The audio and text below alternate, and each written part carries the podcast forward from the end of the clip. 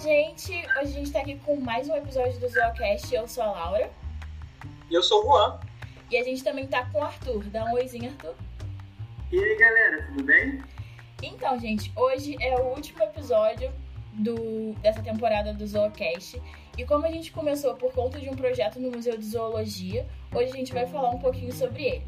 E a gente trouxe o professor Ildemar para falar um pouquinho do museu. Ele é o curador e ele vai se apresentar para a gente. Pode se apresentar, professor. Olá, pessoal, muito boa tarde. É muito bom estar com vocês. Eu sou o professor Ildemar Pereira, sou professor do Instituto de Ciências Biológicas e da Saúde do Departamento de Biologia Animal na área de Zoologia. Eu sou formado em Ciências Biológicas pela Universidade Rural e é, tenho mestrado no Museu Nacional do Rio de Janeiro em Zoologia e doutorado também em Zoologia pela Universidade Estadual Paulista Júlio de Mesquita Filho, Unesp de Rio Claro. Eu, eu sou professor da graduação das disciplinas de Zoologia Geral e Animais Peçonhentos e no programa de graduação em Biologia Animal também atuo, dou aula de Biologia Sistemática de, de Aves, Ornitologia e tenho duas linhas de pesquisa, uma com Biologia de Aves Silvestres e a outra com Parasitos de Aves Silvestres Brasileiras.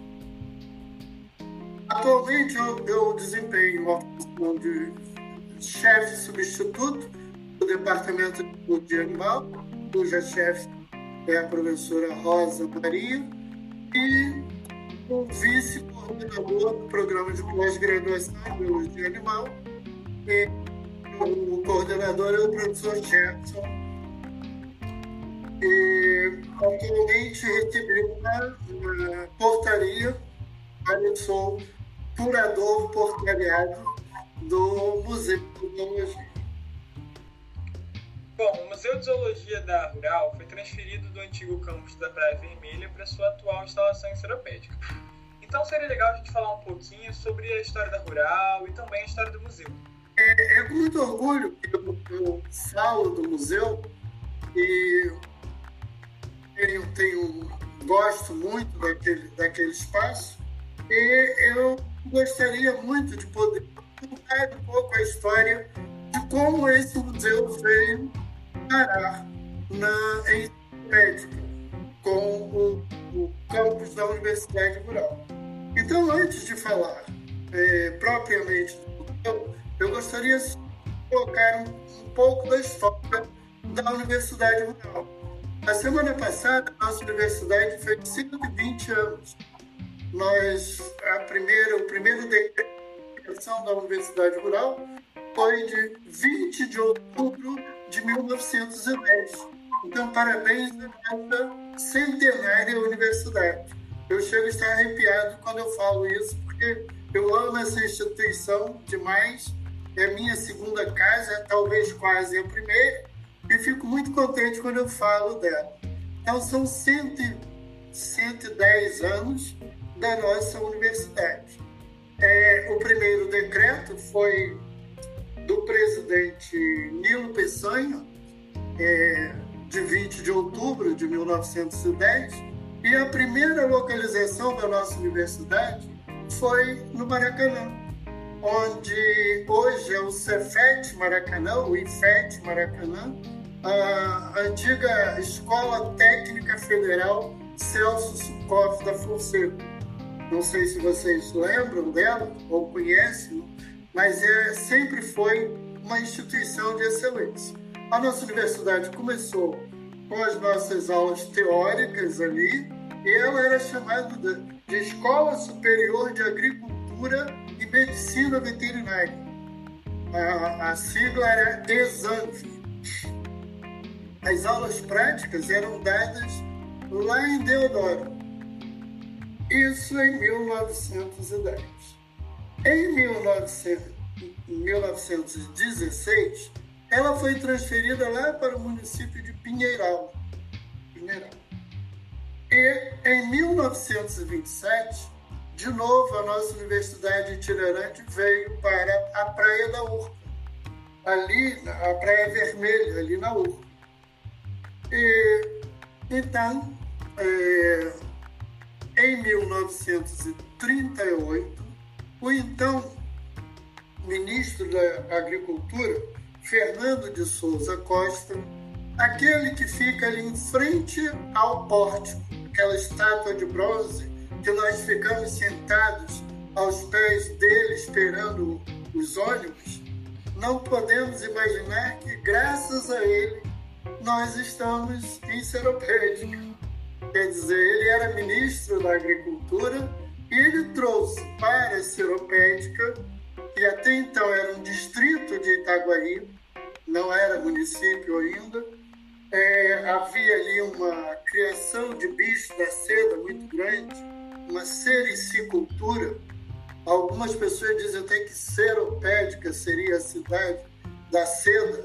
Eu não tenho certeza sobre isso, mas a verdade é que toda aquela área do lado direito de quem vai para a Seropédica, a Embrapa, a Pesagro, é, o antigo IBA, que era Instituto de Biologia Animal, lá atrás, toda aquela parte do lado direito é, criado pelo então ministro da Agricultura, Fernando Costa, era o Centro Nacional de Ensino e Pesquisas Agronômicas. É, CENEPA era o, a sigla do, desse centro de pesquisa. Isso foi então instalado em Seropédica em dezembro de 1938. Assim, a universidade, quer dizer, não, não a universidade propriamente dita, mas os estudos agronômicos começam em Seropédica. Seropédica era um local totalmente afastado, totalmente isolado. Imaginem vocês em 1938 como não deveria ser aquilo. Era um foco de malária, ninguém queria vir para seropédica, porque ali era, era, era difícil é, se estabelecer. Em 1936, a Universidade é, a Isangue passa a se chamar Escola Nacional de Agronomia. Escola Nacional de Agronomia. Vejam como nós sempre fomos importantes nesse país. Era a escola do Brasil. Depois ela passou a se chamar Universidade Rural do Brasil. Universidade Rural do Brasil. E finalmente, é... depois, até então, toda, toda a nossa universidade pertencia ao Ministério da Agricultura. Com a criação do MEC, Ministério de Ensino e Cultura, Educação e Cultura, a universidade transforma-se então em Universidade Federal Rural do Rio de Janeiro e no dia 4 de julho de 1947 nasce a Universidade Rural. Então, nós chegamos aí logo depois da Segunda Guerra Mundial. E com a nossa universidade, quem inaugurou a nossa universidade foi o então é, presidente Eurico Gaspar Dutra, e infelizmente o nosso querido Fernando Costa não pôde estar presente porque ele já não estava no nosso meio. Ele faleceu em 1946, aos 60 anos, num acidente de automóvel. Então, não pôde estar presente, mas a universidade nasce em Seropédica e com Seropédica, com a universidade, chega então o nosso Museu de Zoologia. É interessante pensar no contexto histórico na qual a nossa universidade está inserida e o peso que ela sempre teve no âmbito nacional. A universidade tem história e dentro dela tem espaços importantes como o Museu de Zoologia. Então, vamos falar deste querido museu. Professor, você pode nos contar como é o acervo? Como os animais foram adquiridos?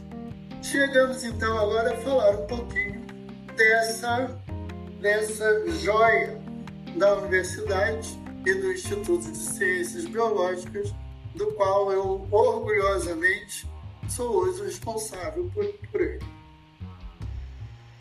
O Museu de Zoologia ele tem um acervo de aproximadamente, eu não cheguei a contar, mais em torno de mil ou mais um pouquinho de mil peças. Né? Mil peças. Nós temos nesse acervo é, vários animais que todos eles foram comprados. Então, é, uma das preocupações quando nós recebemos visitantes, principalmente jovens, adolescentes e crianças, a primeira pergunta que fazem: por que vocês mataram esses bichos? E para que mataram? Então, a preocupação é em nós é, é revelarmos para eles que nós não matamos nenhum dos animais que ali estão. Eles foram comprados, eu tenho todas as fichas do, do, da aquisição desses é, representantes. É, ainda era o tempo dos réis, então lá estão mil réis, dois mil réis, uma, uma arara por três, três mil réis, enfim. Eu tenho todas as fichas e guardo com muito carinho esse fichário mostrando que ah, os animais que ali estão já vieram com a universidade, quer dizer, provavelmente em 1910 é, elas já estavam acompanhando a universidade, mas eles chegam com o museu em 1947 já totalmente montados. Bem, no acervo do, do museu nós temos animais é, conservados em diferentes estágios. A maioria deles estão conservados de forma artística, onde é, o animal toma quase que a posição natural no ambiente. É, todos, todas as, as partes dos animais, as partes externas, são reais o único, a, único, a única coisa do animal que não é verdadeira são os olhos. O olho não tem como conservar, então são olhos de boneco. Na hora você coloca, esse processo é chamado de taxidermia, que é o processo pelo qual você conserva os animais para exposição ou para estudo. Então nós temos aves, é, desculpe, animais. É, que são conservados de maneira artística. O taxidermista retira toda a parte interna do animal e preenche com, com algodão ou com palha, dependendo do tamanho, e molda com arame ou com uma estrutura mais forte. Então, a nossa, a nossa estrela, que é a nossa onça pintada, é toda montada com vergalhões, com os ferros mais fortes, para sustentar o peso e mantê-la em posição quase que natural. Quanto aos funcionários, o museu teve ou tem algum, seja para conservação e manutenção dos espécimes, ou técnicos ou algo do tipo? É, no passado, nós tínhamos dois funcionários exclusivos para o, o museu. O senhor é, Antônio Nobre, que ele preparava todas as, aquelas bases para o animal ficar, e o taxidermista, que é o profissional que faz a, a, a conservação do animal, que era o senhor Onésimo Ferreira Fraga. Depois que eles faleceram, é, são aquelas duas últimas salinhas que ficam lá no fundo do museu. Uma é hoje o laboratório da professora Ana Cláudia Brasil e a do outro lado ela fica vazia. Eu já usei até como aula é, aquele espaço, mas atualmente ele não tem utilização, e, mas já foi uma sala de manutenção das peças. Então nós tínhamos dois funcionários. Depois que eles é, se aposentaram, não houve mais reposição das vagas, dessas vagas. Hoje nós temos um funcionário que ele faz lá os nossos, quebra os nossos galhos na, na taxidermia, embora ele não seja um taxidermista propriamente dito, que é o Paulo César de Oliveira. Ele é nosso auxiliar de laboratório e de vez em quando ele, ele faz para nós o, uma conservação.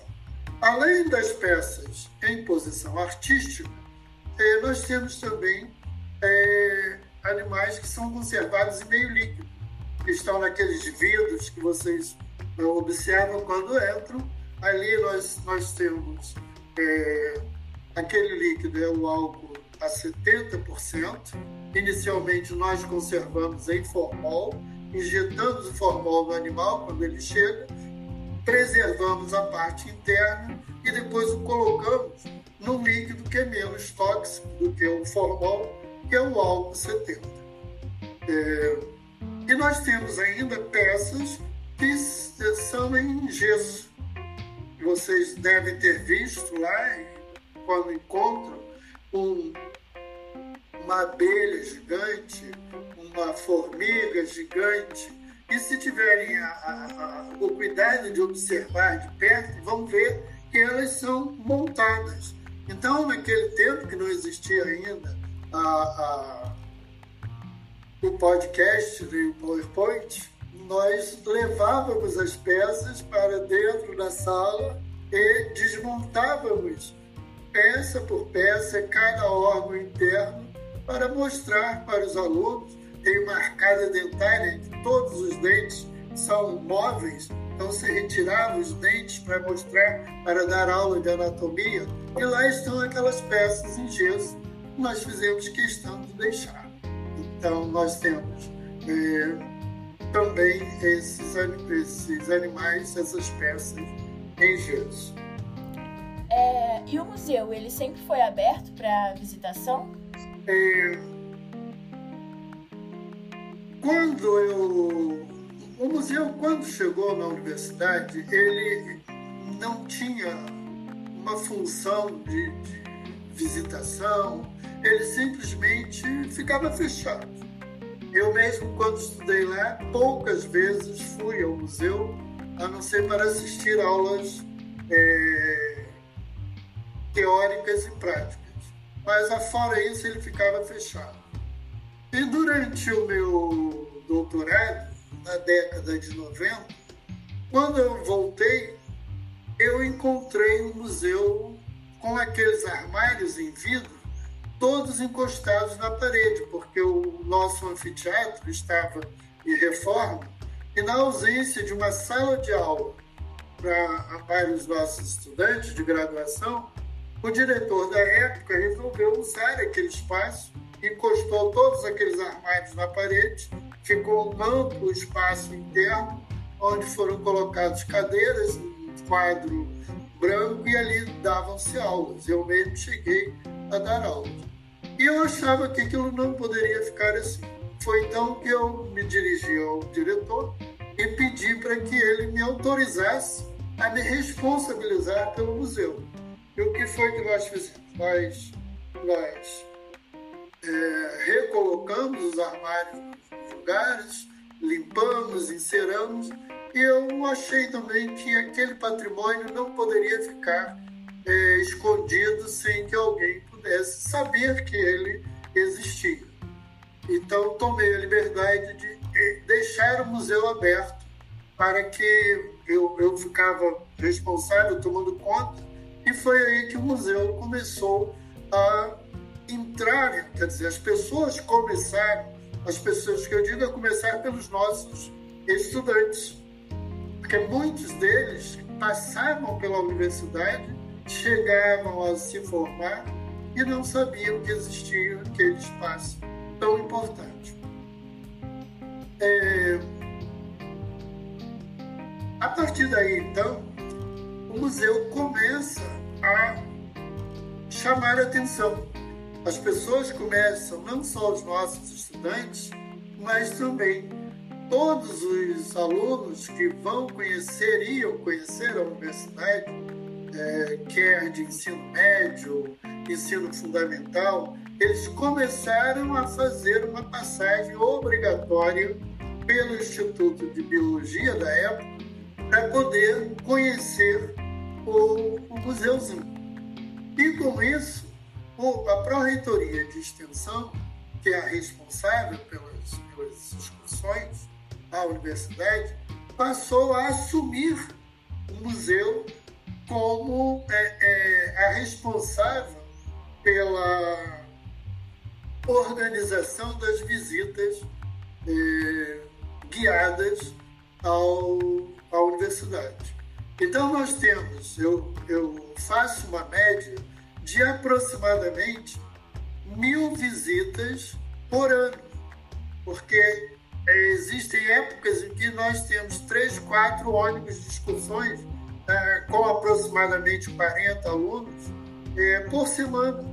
É, um sai e entra no museu a toda hora, a ponto de muitas vezes eu não ter mais condições de acompanhá-los. E a partir de agora, a própria Proeste tem lá os seus funcionários, eles são responsáveis, eles levam os alunos, eles fazem as, as visitas guiadas. Muitos deles são nossos ex-alunos, professores formados na universidade, que vão levar os seus alunos para conhecer o nosso museu. Além das visitações, no que mais o museu é útil? Nós continuamos dando as nossas aulas teóricas para a graduação e também para pós-graduação. Nós levamos lá os nossos alunos, quando eu vou dar as minhas aulas diárias, eu levo os meus alunos para o museu para que eles possam ficar vendo, é, não ao vivo, mas quase ao vivo, o, o acervo que nós temos. Então, as aulas é, teóricas na graduação e na pós-graduação continuam sendo dadas. É, nós temos também, a, a partir de um determinado dois ou três anos, a professora Verônica, que era coordenadora do curso de graduação em ciências biológicas, pediu para que eh, os alunos da biologia que estavam cursando o, o estágio super, supervisionado 4 pudessem fazê-lo no museu. Então, uma parte faz museu de zoologia e a outra no Jardim Botânico lá da universidade. Então, ele também serve para é, uma disciplina que é estágio supervisionado 4. É, o museu já foi palco de documentário da TV Cultura sobre é, a vida do João de Barro. Então nós passamos toda uma tarde lá com toda a equipe da TV Cultura, com o índiozinho lá dentro, é, olhando o ninho do João de Barro, olhando o João de Barro. E, e isso foi muito bom. Um professor da UERJ levou os seus alunos, eram quatro ou cinco, é, durante uma semana fazer um curso de fotografias lá no nosso museuzinho. É, o professor do curso de Belas Artes, todo semestre ele leva os alunos para fazer pintura, desenho, gravura dos animais que lá estão. Então eu fico é, uma vez por semestre, é, das seis às oito da noite, acompanhando os estudantes de belas artes, fazendo lá as belas artes deles. É, nós já temos agora um projeto de extensão é, que está cadastrado na Proeste de um um estudante, talvez vocês não conheçam, que chama Arthur Bessi, orientado pela professora Rosa Maria, e que desenvolve lá o seu, o seu projeto de estágio supervisionado. O museu participa ainda, veja, da Semana Mundial dos Museus. É muito bom porque é, a pró-reitora de extensão, ela pediu para que nós incluíssemos o nosso museu nesse evento. Então, é, é muito bom você ver, eu tenho os dois prospectos dos quais ele participou, de todos os museus, todas as instituições do mundo, e lá está o Museu de Zoologia do IB UFRJ. Nessa semana de museus, nós temos que fazer uma, uma, uma atividades no museu, visitações, e foi muito boa essas duas participações, foram muito boas essas participações que nós é, fizemos. E nós temos ainda duas monografias que foram orientadas e desenvolvidas no museu com a orientação da professora Maria Verônica. E hoje nós temos é, o projeto do Núcleo de Apoio, deixa eu olhar aqui, porque é Núcleo de Articulação de Acervos e Coleções da Pró-Reitoria de Extensão. Então, todos os, os acervos da universidade estão ligados a esse núcleo e nós acabamos de receber uma proposta muito boa, multimilionária, de apoio estratégico a acervos e coleções vinculados ao NAT. E vamos receber, olha que alegria, 3 mil reais para o nosso museuzinho. Então já estou muito feliz e contente. O, a professora Rosa acabou de entrar em contato comigo, dizendo que tanto ela quanto o Arthur vão preencher os, os nossos relatórios e nós vamos concorrer e tenho quase certeza absoluta que vamos ganhar essa quantia que é maravilhosa para o nosso museu. Quanto aos espécimes do museu, nós temos representantes de quase todos os grupos zoológicos, né? Bem, com relação aos, ao acervo, aí, ela, nós temos no nosso museu espécies que são exóticas, quer dizer, como elas foram adquiridas, foram compradas, são espécies que não pertencem à nossa fauna. Então eu posso citar ali o nosso ornitorrinco, o nosso, a, a nossa raposa voadora, que é o maior quiróptero que existe, e tem ainda um pequeno canguru, que nós dizemos que é canguru, na realidade ele é parente do canguru, mas ele é um wallaby. Wallaby é uma espécie de canguru que vive mais na região montanhosa da Austrália. Quando os cangurus propriamente ditos vivem na parte baixa, o wallaby que está ali não é um canguru, mas é um canguru, é outra espécie, ele é um animal exótico. Nós temos espécies que são é, endêmicas, que são aquelas que só ocorrem em determinado ambiente, em determinado bioma, e espécies que são migratórias. São espécies que passam pelo, pelo nosso território, mas não são daqui. Elas apenas vêm para é, se alimentar, esperar a, região onde elas ficam é, voltar às atividades normais para que elas retornem para reproduzir. Nós temos, infelizmente, espécies ameaçadas de extinção e espécies é, representantes de cada bioma. Então, eu vou rapidamente citar para não ficar muito cansativo, aquelas principais. Dentro da, do, do bioma Amazônia, nós temos o galo da serra, a anta, a onça pintada, a jaguatirica, sabiás, tatus, tamanduás, enfim, todos eles estão representando o bioma Amazônia e lá estão.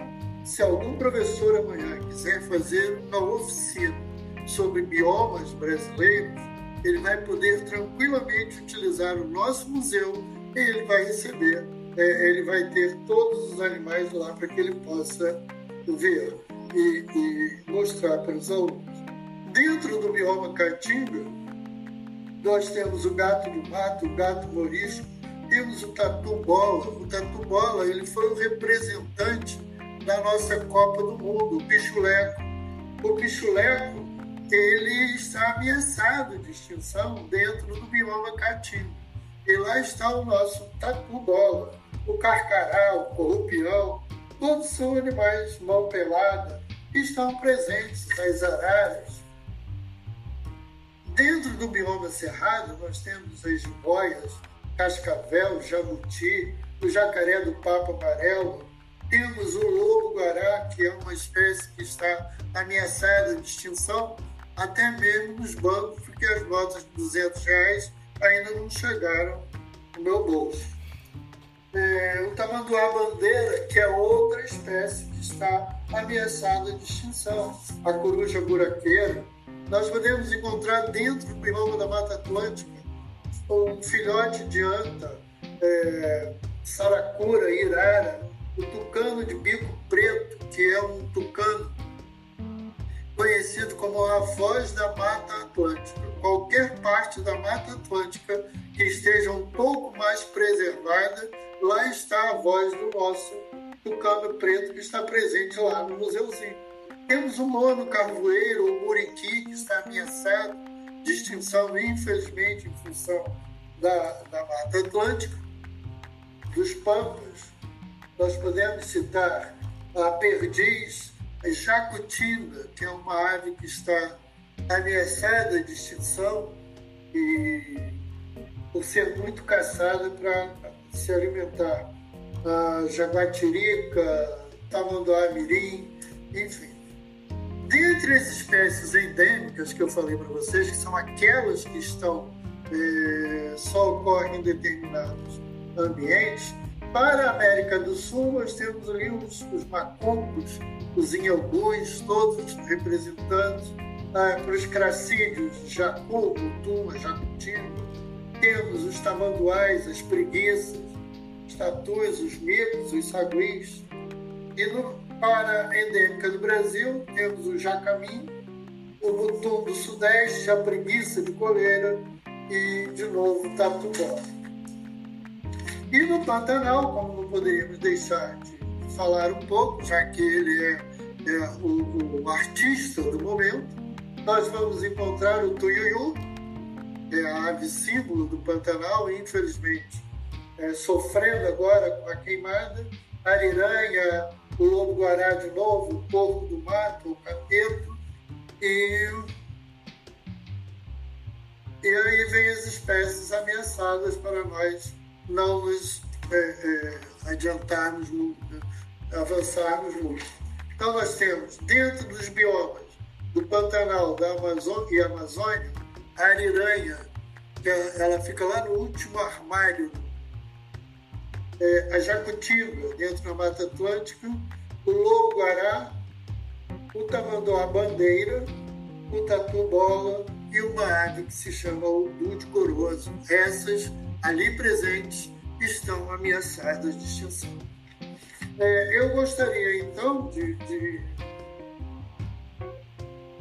falar um pouco só das aves migratórias, que são os maçaricos, são aves muito pequenininhas que voam desde o hemisfério norte até vão até o sul do, do hemisfério sul, lá para é, Lagoa dos Patos, para é, Lagoa do Peixe, tudo quase divisa com, com a Argentina já.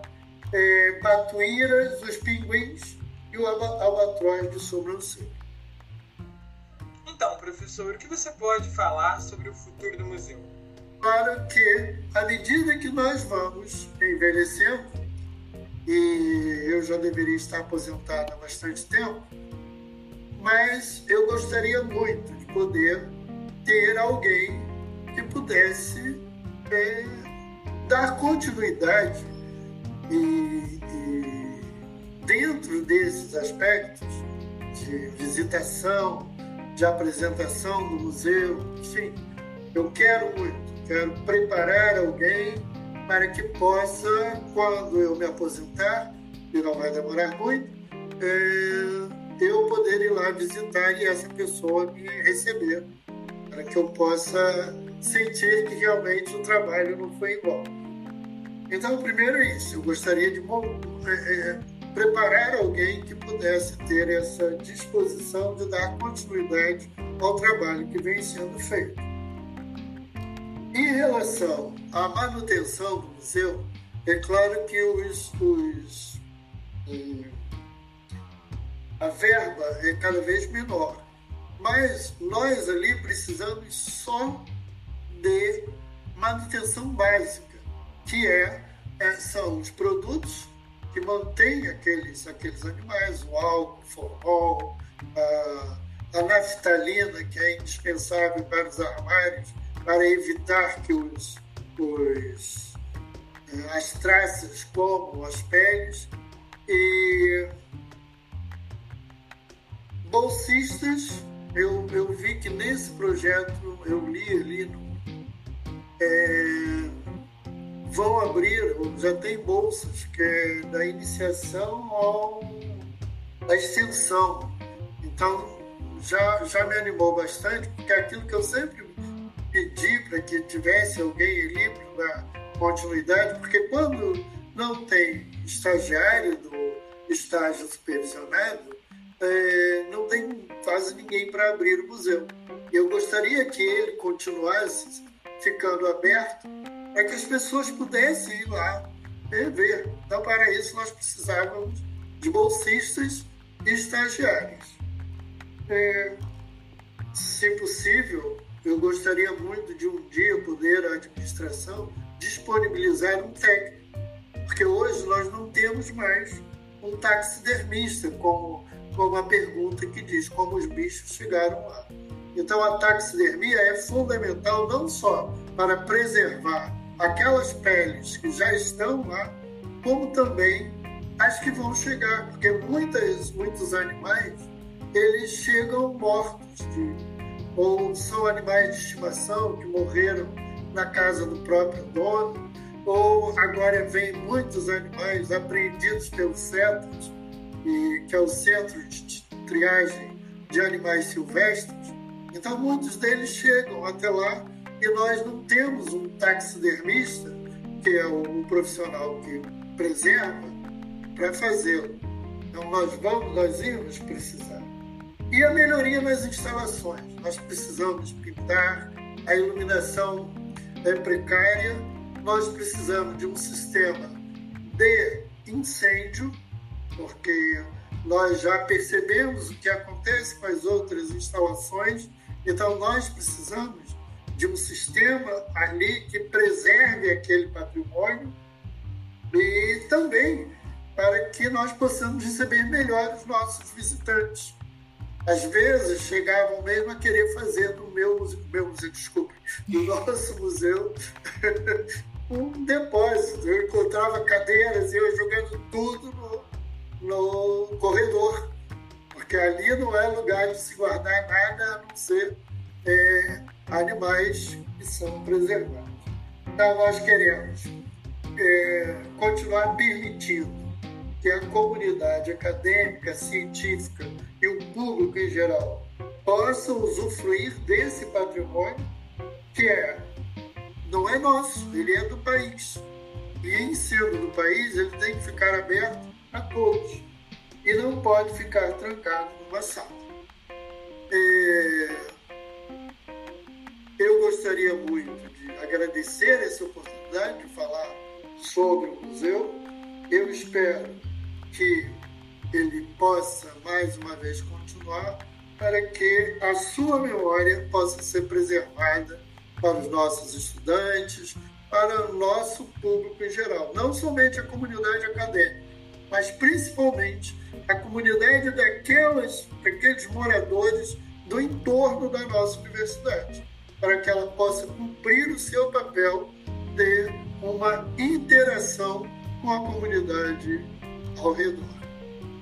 Muito obrigado, foi um prazer imenso poder falar e agora me parece que o Arthur vai falar sobre o projeto dele. Antes do Arthur falar, eu tenho uma pergunta. A coleção de ovos, eu vi, a coleção de ovos é bem Ah. grande e rica lá no museu e ela chegou da mesma forma que os outros, foi comprada ou. É engraçado que eu fui fazendo o meu, o meu roteiro aqui e acabei esquecendo de falar da coisa mais importante. É, recentemente eu recebi um colega lá da Universidade de Brasília. E ele é ornitólogo, então ele está agora fazendo uma peregrinação pela América do Sul porque ele descobriu que um milionário, eu não sei exatamente se ele era um ambientalista ou ele comprou outrora uma coleção muito grande de ovos e depois de algum tempo ele distribuiu essa coleção entre diversas instituições pela América do Sul. E ele é, pesquisando, percebeu que uma parte dessa coleção estava justamente no nosso museu. Então, aquela coleção de ovos que lá está, ele ficou uma semana fazendo um trabalho. Inclusive, eu tenho uma aluna que foi minha orientada de mestrado, está fazendo doutorado com ele lá na UNB é, sobre a coleção de ovos que veio desmembrada. Então, nós temos ali um patrimônio valioso, uma, uma pérola e mais um motivo para que nós possamos é, preservar a nossa, o nosso museuzinho. Então, aquela coleção ela é de uma validade científica muito grande. Nossa, muito Mais interessante. Não, eu acho que, assim, sem perguntas, foi muito esclarecedor. Eu- a gente queria agradecer você, professor, por ter aceitado participar. É, o museu foi uma, uma parte muito importante da nossa vida esse ano, por causa do projeto, que o Arthur vai falar mais um pouquinho para os ouvintes daqui a pouco. É, então, a gente queria muito agradecer a sua participação e, e agradecer essa oportunidade mesmo, de poder falar um pouco do, do museu do, do IB, que foi uma das primeiras partes do IB que eu conheci quando eu cheguei na, na Rural pela primeira vez. Então, poxa, muito obrigado. É, eu, eu, eu fico muito contente, me orgulho muito com isso, porque depois de tanto tempo, afinal de contas são, são 44 anos como professor da universidade, e quando nós já vamos ficando velhinhos e ainda somos lembrados por vocês, para que nós possamos passar um pouco de toda a nossa experiência, e eu digo para vocês que é, tudo que eu passei dentro dessa universidade só me ajudou não só é, é, do ponto de vista didático, científico, mas principalmente na minha vida é, como gente, como pessoa. Por isso que eu, eu tenho uma gratidão muito grande por essa universidade.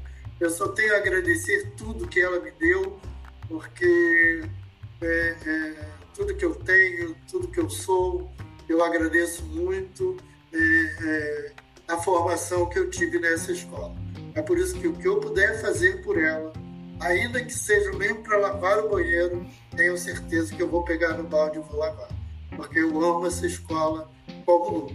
E não tem aqui nenhuma demagogia, não tem aqui nenhum populismo, nada disso, porque tudo que eu precisava dessa universidade eu consegui. Então, quando eu falo dela, eu falo com, do coração mesmo para fora. Eu amo essa universidade, eu amo essa instituição e gostaria muito de que vocês pudessem levar isso tudo que eu transmito, o que vocês quiserem de mim para falar da universidade, para estar com a universidade, podem contar comigo. E é muito bom estar com vocês. Quando eu estou com essa juventude, eu me sinto um garoto de 18 anos também. Mas estar com vocês é bom demais. Ai, não fala assim, professor, que eu me emociono. Sério.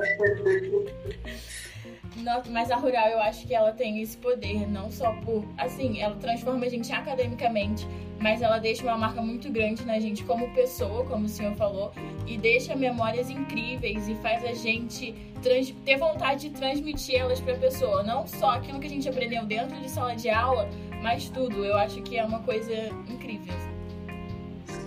Eu fico, eu fico muito triste quando falam mal da minha universidade. Fico triste porque eu acho o seguinte: é, apesar de todas as nossas limitações, acho que essa, esse afastamento dos grandes centros é, nos dá assim, uma interação muito grande. Nós vivemos ali como se fosse uma família. Uma família. E isso é, é eu não vejo nenhuma outra instituição. Talvez este seja o grande diferencial da nossa universidade, em que as pessoas é, é, trocam não só experiências, mas também são fraternas, são tem lá as nossas, as nossas rusgas, mas como toda boa família, nada é perfeito.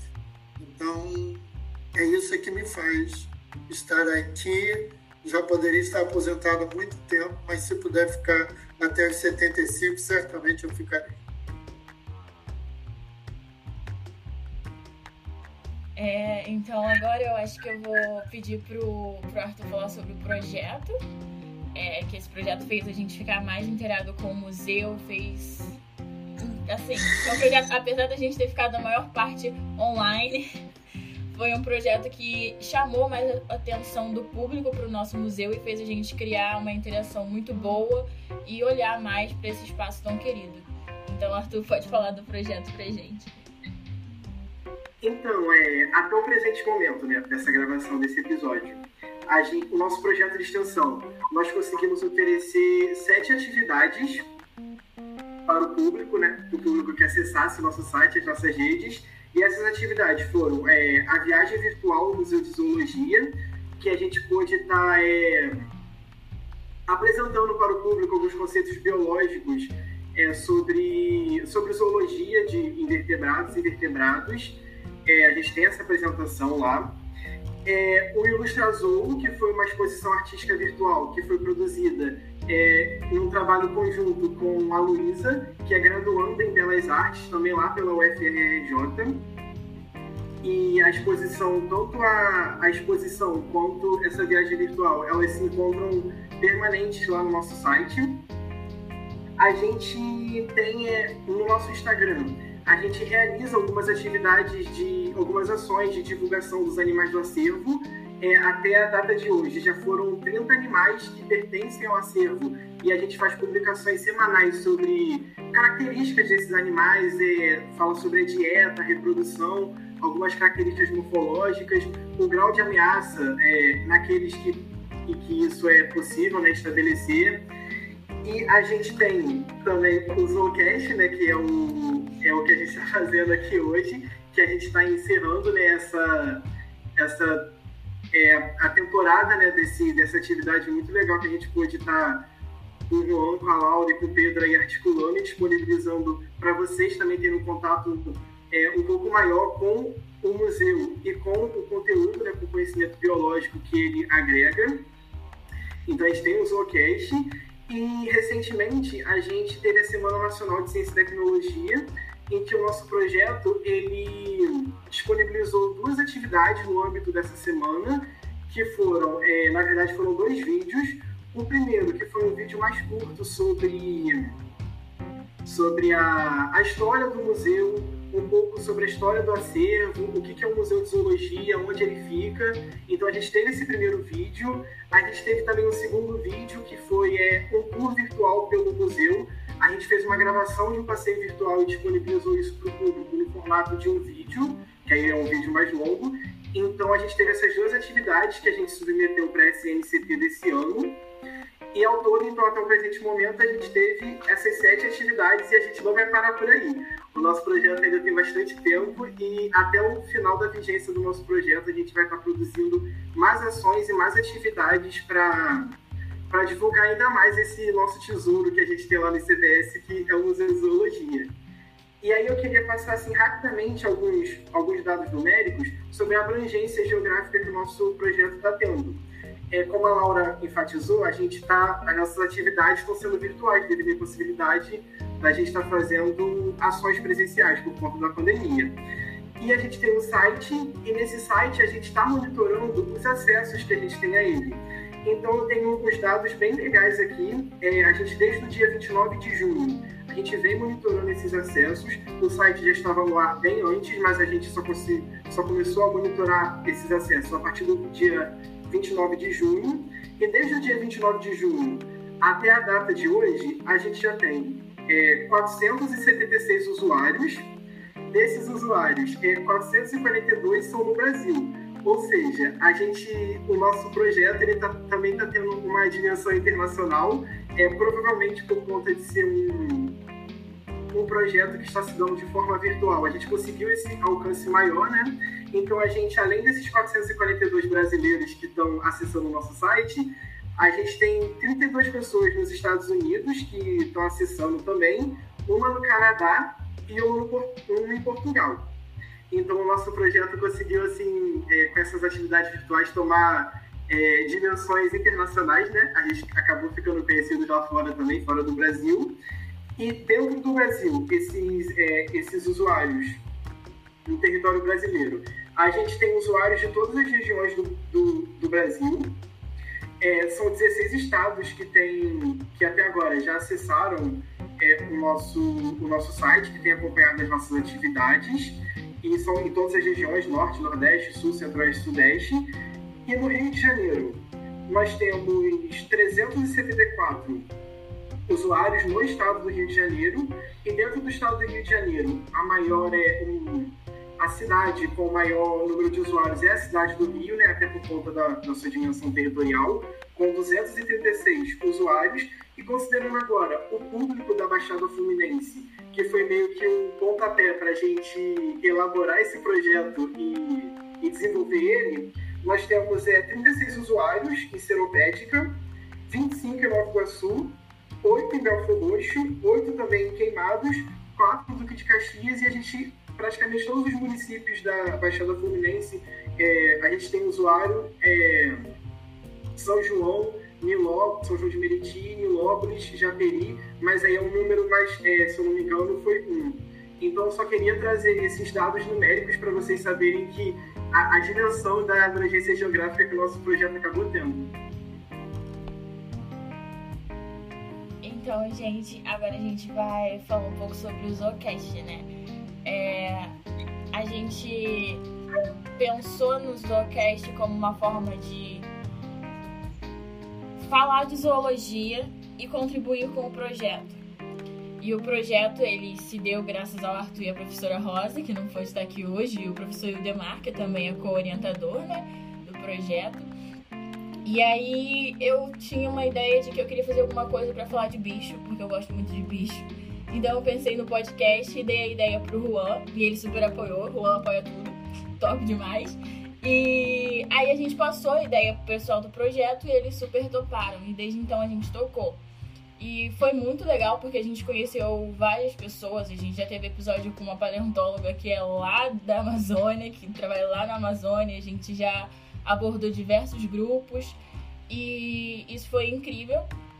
Então agora eu vou passar a palavra pro Juan, falar um pouquinho. E é isso. A gente começou esse projeto com uma ideia de fazer, uh, de ter uma divulgação científica uh, durante o, o, período de isolamento. Uh, eu não me arrependo nem um pouco de ter apoiado essa ideia da Laura, porque o Zocast foi muito importante para a gente esse ano. Foi uma forma da gente falar, mas também foi uma forma da gente ouvir. cada convidado trouxe alguma coisa, cada convidado agregou muito ao nosso conhecimento a nossa formação. E eu espero, assim, quando a gente fez o post de apresentação é, nosso no Instagram, de quem eram os, os apresentadores do, do podcast, eu lembro de ter colocado no meu texto que eu esperava que quem estivesse ouvindo conseguisse aprender uma ou duas coisinhas. E com certeza a gente aprendeu muito mais que isso.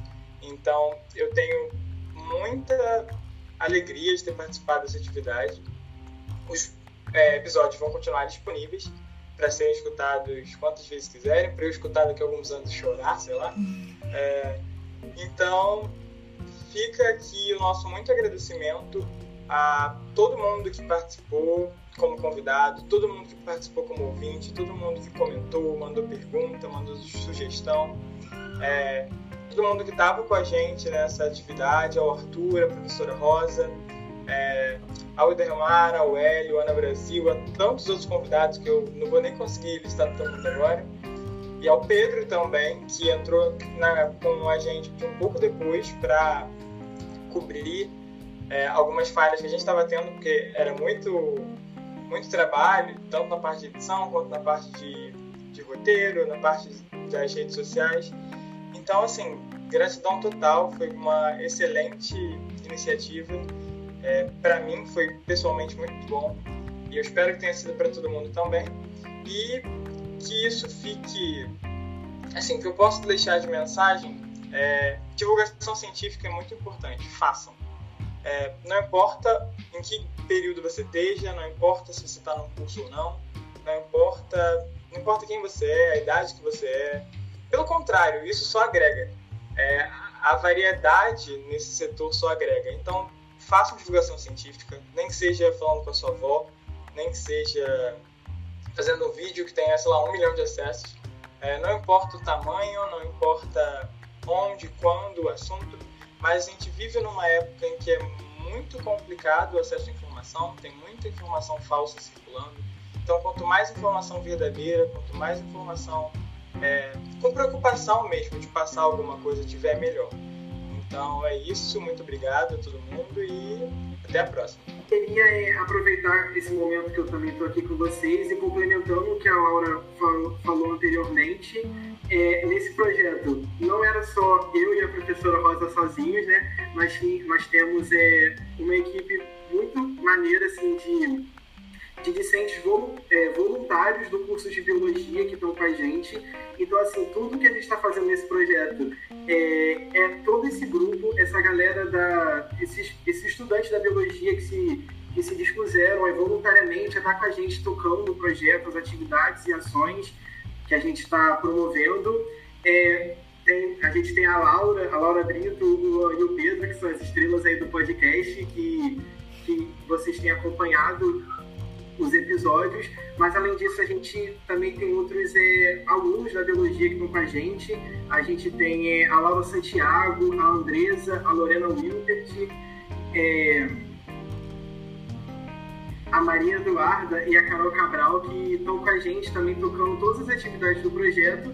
Então assim, tudo que a gente está fazendo é graças a esse grupão é super bacana e legal que se envolveu com a gente no projeto e sem eles a gente com certeza não teria tido toda essa abrangência que eu comentei com vocês anteriormente. Então aqui, eu, em nome também da, da professora Rosa, eu deixo também um, aproveito esse momento para deixar o nosso muito obrigado a toda essa galera aí da biologia que voluntariamente se dispôs a estar com a gente tocando esse projeto maravilhoso. Então, gente, eu acho que é isso. Foi muito gratificante participar tanto do podcast quanto do projeto num todo. Foi muito gratificante ouvir hoje o professor falando sobre o museu e foi muito agregador porque tem história e a gente tem muito mais história para fazer dentro daquele museu. E então é isso, esse foi o episódio de hoje. Muito obrigada pela participação, professor. Muito obrigada, Arthur. Juan, muito obrigada por aceitar ter entrado nessa comigo. E é isso, gente. Até a próxima. Tchau, tchau. Tchau, tchau.